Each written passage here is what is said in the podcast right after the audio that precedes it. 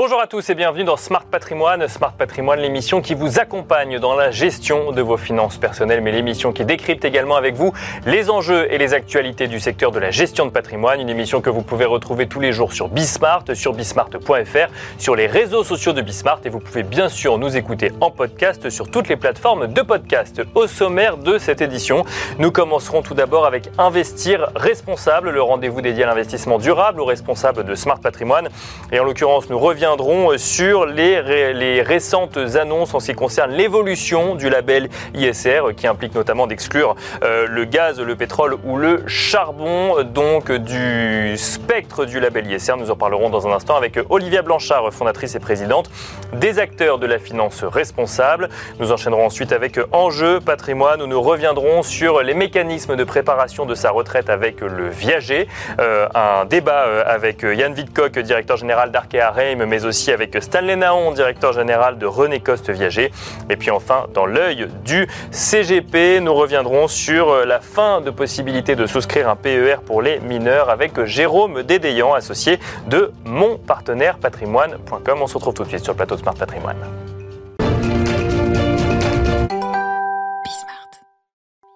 Et c'est parti pour Investir Responsable, le rendez-vous dédié à l'investissement durable ou responsable de Smart Patrimoine. Nous avons le plaisir d'être en duplex avec Olivia Blanchard, fondatrice et présidente des acteurs de la finance responsable. Bonjour Olivia Blanchard. Bonjour Nicolas.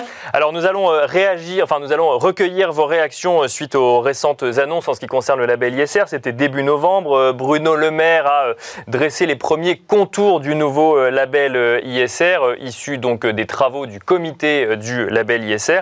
Deux grandes annonces. Tout d'abord l'exclusion des entreprises qui exploitent le charbon ou les, les hydrocarbures non conventionnels, ainsi que les entreprises qui vont lancer des nouveaux projets d'exploration, d'exploitation ou de raffinage d'hydrocarbures et aussi la demande auprès des entreprises dans lesquelles les fonds seront investis de fournir un plan de transition avec l'accord de Paris. Est-ce que pour les acteurs de la finance responsable, on peut considérer que c'est une victoire ou une avancée majeure, en tout cas, euh, sur le label ISR euh, oui, moi je peux dire, enfin on peut dire victoire clairement. Euh, c'est quand même un combat que nous, on a commencé à mener en mars 2022, où on avait lancé cette fameuse pétition qui demandait au gouvernement justement euh, d'exclure les énergies fossiles conventionnelles et non conventionnelles du label ISR. Un an après, on avait recueilli presque plus de 1000 signatures. Et entre-temps, s'était lancée une énorme coalition euh, d'ONG et de personnalités pour faire une lettre ouverte auprès du gouvernement. Elisabeth Borne, c'était notamment à l'initiative de Reclaim Finance. Mhm. Et euh, cela a été envoyé quelques jours avant justement euh, le, le, communiqué de presse de Bruno Le Maire. Donc on pense quand même que ça a un peu euh, pesé dans la balance tout ce mouvement qui s'est tenu et puis un peu cette coalition qui s'est faite pour faire entendre la voix des financiers responsables qui disaient clairement euh, si on veut garder la crédibilité de ce label français qui a une aura très importante même au niveau européen, eh ben, il va bien falloir euh, exclure ces énergies fossiles pour euh, faire en sorte qu'on redevienne une finance responsable crédible au niveau français. Donc, donc belle victoire. Après, maintenant, il va falloir qu'on attende euh, quelles sont les modalités opérationnelles, parce qu'aujourd'hui, on a effectivement, comme vous l'avez dit Nicolas, cette belle phrase qui pose euh, des beaux euh, principes. Maintenant, comment ça va s'appliquer c'est ça, on attend, euh, on attend fin novembre un peu la version euh, complète hein, de cette évolution euh, du label ISR, mais il y a en tout cas ce mot qui est posé dans le communiqué de presse donc du ministère de l'économie, des finances et de la souveraineté industrielle et numérique, qui est l'exclusion de ces énergies donc du charbon ou des hydrocarbures non conventionnels. Est-ce que et, et, cette volonté aussi, Olivia Blanchard, d'avoir des investissements en ligne avec les accords de Paris? Exactement.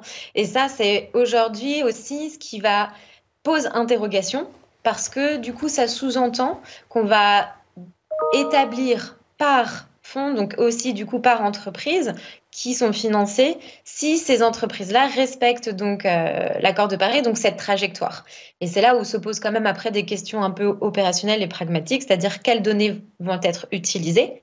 Et là, on revient un peu à tout le nerf de la guerre de la finance responsable, qui est la donnée extra-financière. Comment elle est gérée, qui va s'en occuper, qui a la légitimité, quelle est la fiabilité et la source de ces données. Et il faut bien intégrer également que lorsqu'on est labellisé ISR, ça veut dire qu'il y a des auditeurs externes qui viennent certifier justement les informations. Et donc, ça va être pour les auditeurs dont, par exemple, je fais partie, parce que moi-même, j'audite des fonds euh, ISR, c'est OK, comment est-ce qu'on accrédite ça? Comment est-ce qu'on est sûr que cette trajectoire, elle respecte bien l'accord de Paris? On rappelle bien que c'est 1,5 degré. Et alors, euh, aujourd'hui, le, label ISR, si je ne dis pas de bêtises, c'est 1174 fonds. Ça représente à peu près 773 milliards d'euros. Est-ce que cela veut dire que demain, on aura moins de fonds labellisés ISR Est-ce que le renouvellement sera plus compliqué s'il y a ce sujet exclusion et ce sujet euh, investissement en ligne avec les accords de Paris, Olivia Blanchard? Oui, oui, il y a une étude d'ailleurs de Morningstar qui est sortie il y a quelques jours, euh, là c'est tout frais, euh, qui justement notait que le gouvernement lui-même s'attendait à une baisse de 20% de fonds labellisés. Euh, parce que aujourd'hui, ça représentait 7 milliards d'euros d'investissement et ça se retrouvait 45% des 1200 fonds ont une exposition au secteur énergétique. Donc en fait, c'est énorme. Euh, il y a un petit chiffre aussi, c'est 1,6% euh, des actionnaires de Total, en fait, étaient des fonds labellisés ISR. D'accord. Donc, euh, c'était trop drôle de voir un petit peu cet antagonisme entre mots responsables et puis finalement être actionnaire d'une société pétrolière. Mais donc oui, ça va, ça va faire bouger les choses pour avoir aussi rencontré des gérants de sociétés de gestion qui ont beaucoup de fonds labellisés. Ils attendent vraiment avec impatience justement le nouveau, nouveau référentiel parce que oui, ça a un impact considérable euh, sur la gestion. Et alors là, du coup, il y aura un choix à faire au niveau des fonds. C'est est-ce que je perds mon label ISR ou est-ce que je sors euh, un certain nombre d'investissements de mes fonds au risque, alors peut-être que euh, vous allez me dire le contraire, mais de perdre une part de rentabilité aussi? Oui, oui, bah, c'est un peu, c'est un peu tout le sujet. C'est comment est-ce qu'aujourd'hui, sans ce secteur, des fonds ISR vont réussir à performer? Mais c'est là où il va falloir bien faire face à la nouvelle histoire qui est en train de se dessiner dans la finance. Et aujourd'hui, peut-être qu'il va falloir revoir justement des grilles de performance. Et qu'est-ce que c'est aujourd'hui de la performance quand on fait de la finance responsable? Effectivement, qu'on ne s'appuie pas sur des secteurs qui sont aujourd'hui plus durables et polluants et responsables de tous euh, les enjeux auxquels nous devons faire face aujourd'hui. Euh, un nouveau référentiel qui sera publié d'ici euh, la fin du mois de novembre. On pourra connaître en détail un petit peu euh, donc ce nouveau label ISR. À quoi est-ce qu'il faut, en tant qu'épargnant, en tant que professionnel de la gestion de patrimoine, à quoi est-ce qu'il faudra être attentif, Olivia Blanchard? Alors aujourd'hui, quand même, avec ce nouveau référentiel du label, ça va faciliter euh, grandement le travail euh, des conseillers euh, financiers. Parce qu'avant, il y avait une analyse supplémentaire qui se mettait en place et qu'aujourd'hui, quand vous aviez un fonds labellisé ISR, ça ne voulait pas dire que ça correspondait euh, nécessairement à l'attente de votre épargnant, parce que si celui-ci notamment ne voulait pas financer les énergies fossiles, il fallait que vous fassiez une diligence supplémentaire par rapport à ça. Aujourd'hui, il va falloir notamment, je pense pour les conseillers, ils vont pouvoir s'appuyer quand même de manière un peu plus sereine sur ce label.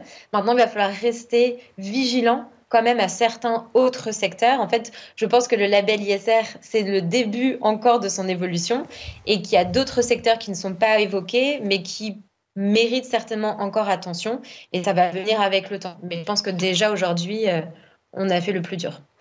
Merci Olivia Blanchard de nous avoir accompagnés donc dans Smart Patrimoine. Je rappelle que vous êtes fondatrice et présidente des acteurs de la finance responsable. Merci beaucoup et quant à nous, on se retrouve tout de suite dans Enjeu Patrimoine.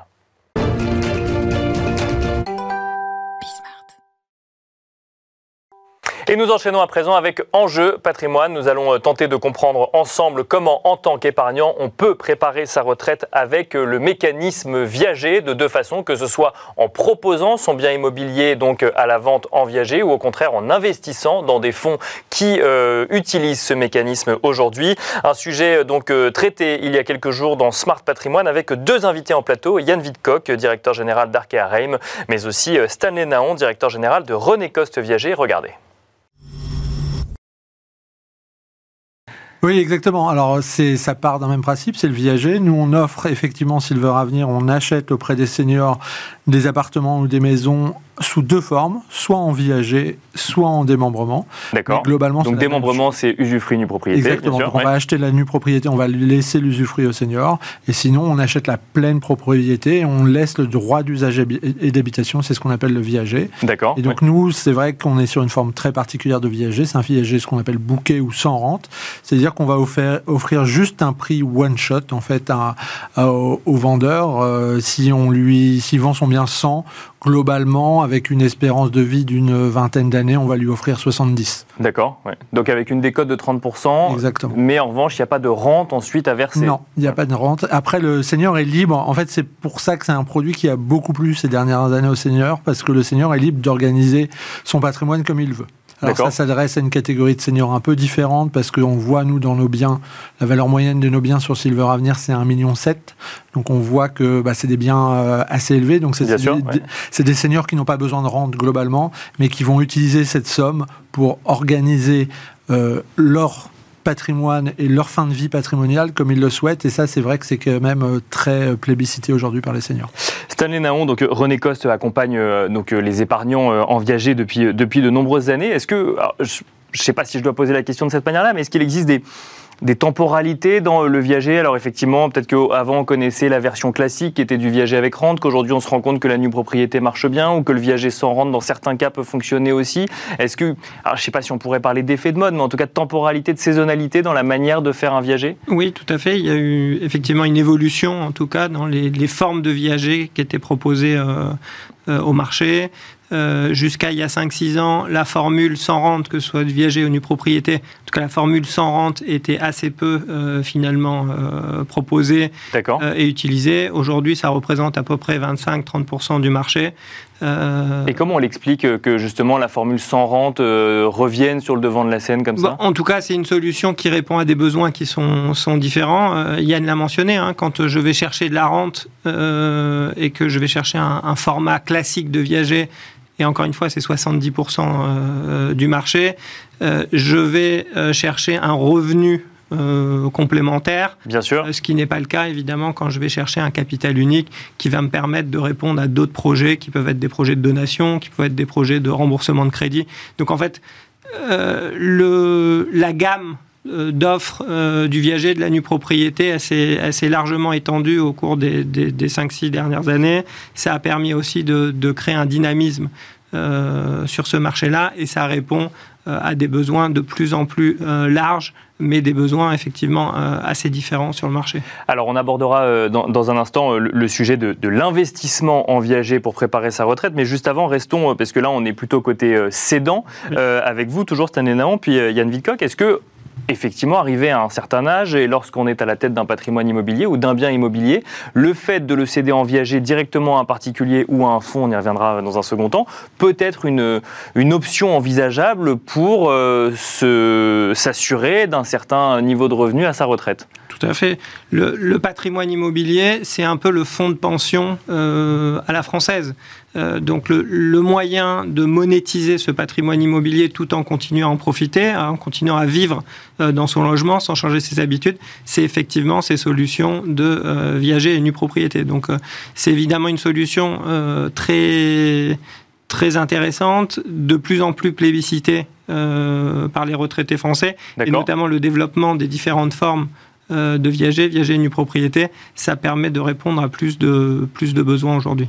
Faut-il ne pas avoir d'enfants pour faire du pour faire du viager, pour vendre son patrimoine en viager ou en tout cas son, sa résidence principale en viager? Grosse idée reçue. Euh, puisque 70% des personnes qui vendent en viager ou en nue propriété sont des personnes euh, qui ont des enfants. Et les enfants sont très souvent partie prenante dans le projet. que ce soit bah, parce qu'elles veulent que leurs parents continuent à être autonomes Bien sûr, financièrement, ou parce que ces personnes ont aussi besoin d'être aidées et vont bénéficier de donations au moment où cette opération va être faite. Donc, dans 70% des cas, euh, on a euh, effectivement des enfants et des héritiers, mais il y a effectivement cette idée reçue euh, d'une opération qui s'adresse plutôt à des personnes sans enfants. Yann Vidcock, même question. Alors, vous nous l'avez dit, vous faites plutôt du, viager ou de la nue propriété, mais donc du viager sans rente, qui ne va pas offrir de revenus réguliers à la retraite, mais peut-être qu'on va vendre son bien un petit peu plus cher du fait qu'il n'y a pas la rente. Même question, est-ce que ça peut rentrer dans une stratégie patrimoniale de préparation de la retraite, d'anticiper, vendre sa résidence principale et peut-être secondaire? D'ailleurs, je ne sais pas si c'est possible aussi, en viager. Oui, bien sûr. Euh, secondaire, euh, totalement. Dans ces cas-là, vous partirez plutôt sur un démembrement parce qu'en gros, en démembrement, quand vous avez l'usufruit, vous êtes capable de louer le bien. Mais oui, ça répond exactement à ça. Et c'est vrai que c'est pour ça que l'offre s'est développée ces dernières années. Effectivement, les investisseurs particuliers étaient peut-être moins intéressés pour être acquéreurs de viagers bouquets. Euh, quand les offres institutionnelles ont été créées euh, telles que nos fonds, et eh ben on a vu l'offre euh, être plébiscitée chez les seniors. Aujourd'hui, comme disait Stanley, hein, ça représente presque 30% du marché du viager. Donc il y a un vrai intérêt pour le senior à... ce qu'on n'a pas dit, c'est que ça simplifie les choses aussi. C'est-à-dire que quand vous préparez votre succession, vous vous dites que laisser une maison à, ses enfants, ben on sait que ça peut être compliqué parce que certains vont vouloir la vendre, d'autres vont vouloir la garder. Alors que si vous organisez ça avant nous, on fait un sondage en fait après euh, sur les 500 viagers qu'on a achetés. Euh, il y a à peu près 400 personnes qui ont répondu. On leur demande mais pourquoi vous avez fait un viager? Et, euh, et, certains c'est pour simplement simplifier la transmission patrimoniale parce que bah, vous allez transmettre du cash au lieu de transmettre une maison et forcément et en plus il y a ce forcément ce, ce maintien à domicile. Mais le maintien à domicile c'est une donnée et après il y a vraiment des sujets d'optimisation du patrimoine. Je pense que c'est venu vraiment un instrument d'optimisation de patrimoine. J'allais poser la question, il y a un intérêt fiscal à euh, transmettre du cash de son vivant suite à la vente en viager de sa résidence principale plutôt qu'à transmettre euh, ensuite, euh, enfin, suite à son décès ou pas forcément? Ça va dépendre du, contexte. Hein. La, fiscalité, c'est toujours très particulière. Il peut y avoir un intérêt fiscal, effectivement.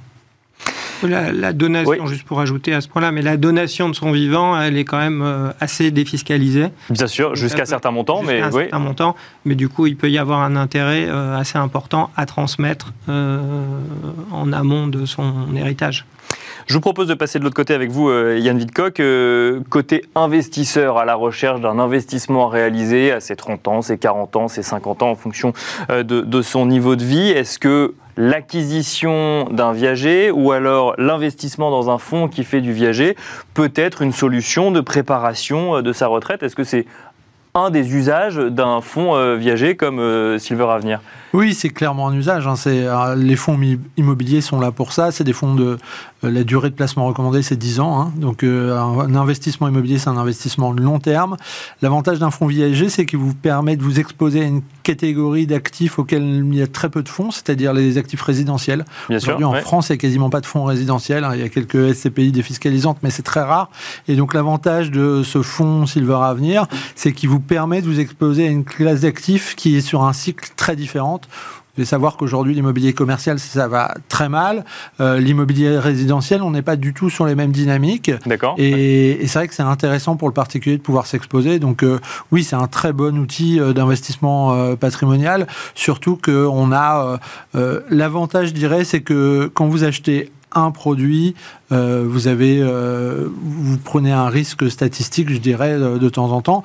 Quand vous achetez dans un fonds mutualisé, nous on a 500 biens, donc grosso modo notre courbe d'espérance de vie est la même que celle de l'Insee en fait. et très rapidement, euh, comment génère de la rentabilité sur des investissements comme cela. Ensuite, on loue les, euh, les biens acquis, on les revend au prix du marché ou... On loue et on revend, ça dépend. On fait des, opportunités comme n'importe quel fonds immobilier. Et sinon, la performance, elle est génère aussi à l'acquisition sur la décote par rapport, euh, par rapport à l'acquisition. Et chaque année, en plus, vous récupérez un peu de décote parce que l'espérance de vie euh, globale de votre portefeuille va diminuer.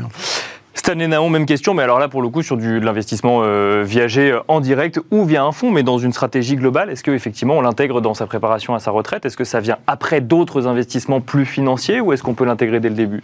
Alors, l'investissement en viager, en nue propriété, sont des investissements immobiliers. Le français adore l'immobilier, notamment pour, euh, pour préparer sa retraite.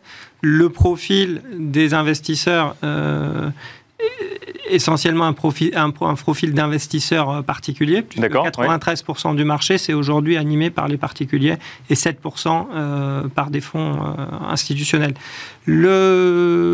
C'est évidemment un moyen de préparer sa retraite euh, de manière euh, assez intelligente.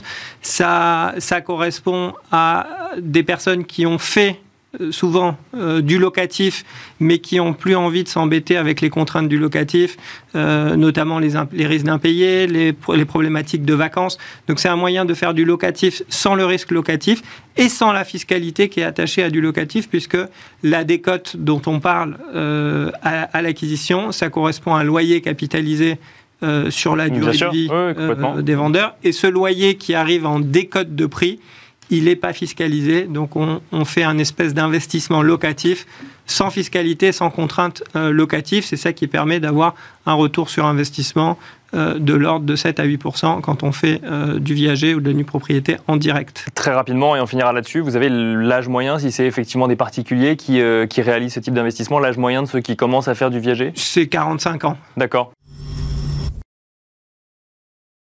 Voilà, donc c'était l'interview de Yann Vidcock, directeur général d'Arkea Reim, mais aussi Stanley Naon, directeur général de René Coste Viager, qui nous expliquait comment préparer sa retraite avec le viager.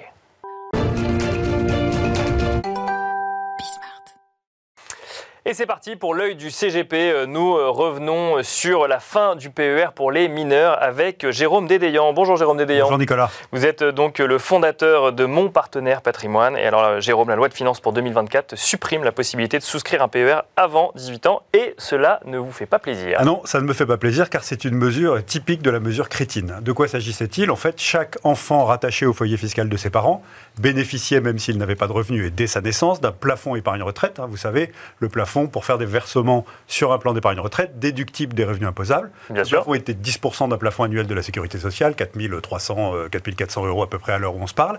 Et ça permettait aux parents de mettre de l'argent de côté, comme 85% des parents le font, euh, euh, dans un livret, enfin dans un produit d'épargne pour les enfants, enfants en ayant la déductibilité à leur tranche marginale d'imposition. Et puis, le jour où l'enfant volait de ses propres ailes, eh ben, le PER était formidable. Il pouvait le récupérer soit pour s'installer, acheter sa maison, soit évidemment le laisser capitaliser pour la retraite. Le fait de supprimer dans le projet de loi de finances pour 2024, la possibilité d'utiliser le PER de 0 à 18 ans, hein, en fait, c'est complètement crétin. D'abord parce que ça finançait l'économie.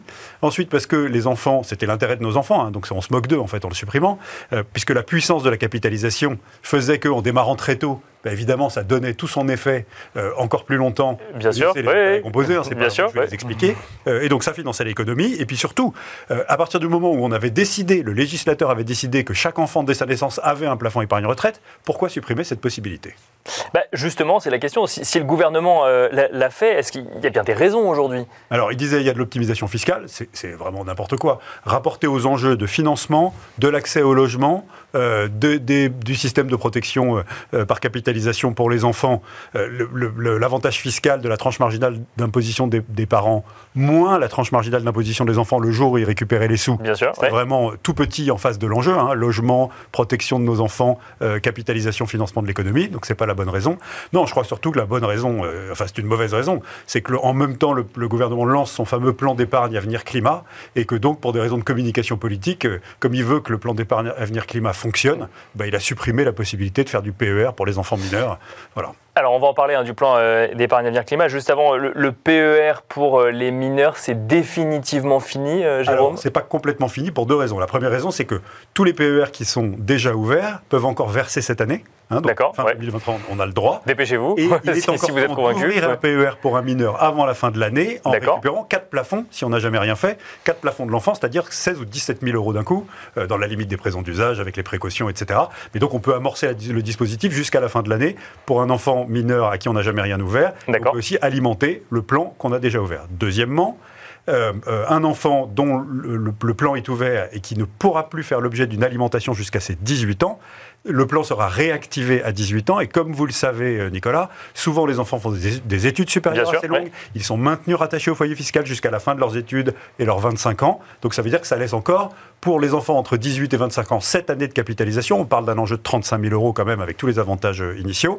Et puis, ce sera de nouveau possible pour les plans ouverts. Euh, pour les enfants qui, atteindront 18 ans, ça réactivera le plan. Il y aura encore cette année quasiment de cotisation devant. Donc c'est pas fini. Il faut continuer à l'utiliser pour tous les enfants entre 18 et 25. Et, et quelque part, 18 ans, c'est toujours mieux que 30-35 ans quand on commence à se poser la question de savoir si on ouvre un PER et encore on fait partie des, des, plus... Ça pour les raisons de puissance de la capitalisation, euh, intérêt composé dans le temps. C'est pas à vous que je vais l'expliquer. Bon, et alors l'annonce effectivement euh, aussi de, ce même projet de loi de finances pour 2024, c'est ce nouveau plan d'épargne avenir climat. Il va donc venir concurrencer, remplacer ce euh, PER pour les jeunes, selon vous? Le gouvernement veut absolument que ce truc marche. Donc c'est pour ça qu'il supprime le PER pour les mineurs, hein, pour être sûr que dans la tranche 0 à 18 ans, alors 21 si c'est alimenté pendant plus de 5 ans, etc. Ce nouveau plan d'épargne avenir climat n'est pas de concurrent. D'accord Ils vont plutôt être, ça va plutôt être complémentaire du PER, puisque vous l'avez compris, le PER, on va au moins le réactiver entre 18 et 25. Euh, Bien sûr. il, aura, un intérêt euh, massif. Ensuite, ma conviction, et pour terminer là-dessus, c'est que fondamentalement, ce plan d'épargne avenir climat, il va faire un bid. Pourquoi? Parce qu'il a les mêmes avantages fiscaux que le livret A, avec le même plafond. Qu'on peut ouvrir pour ses enfants d'ailleurs, A. Exactement. Et donc, en fait, il aurait fallu supprimer le livret A pour les mineurs pour que le plan euh, d'épargne avenir climat fonctionne. Donc, moi, je vous prédis qu'il va faire un bid parce qu'il n'est pas à taux garanti, il va être en unité de compte avec des risques, etc. Euh, et, donc, euh, les, parents vont continuer à privilégier le livret A, surtout avec la remontée des taux. C'est mécanique. et seuls les foyers vraiment très aisés l'utiliseront en plus du livret A pour leurs enfants. Moralité, pour, si on vient au PER pour les mineurs, donc on peut encore l'ouvrir quand on est mineur jusqu'à fin 2023. Jusqu'à fin 2023. Continuer à alimenter si on l'a déjà ouvert et on ouvrira en rattrapant quatre plafonds. On parle de 17 000 euros. On parle quand même un peu d'argent. Bien sûr. Et puis, bien entendu, l'utiliser entre 18 et 25. Et que les parents qui l'ont déjà utilisé le PER pour leurs enfants se rassurent. Euh, ça désactive la possibilité de l'alimenter, mais ça désactive pas le plan qui va continuer à capitaliser. Et à 18 ans, on peut le réactiver. Merci beaucoup, Jérôme Dédéan. Je rappelle que vous êtes fondateur de Mon Partenaire Patrimoine. Merci beaucoup. Et quant à nous, on se retrouve très vite sur Bismart.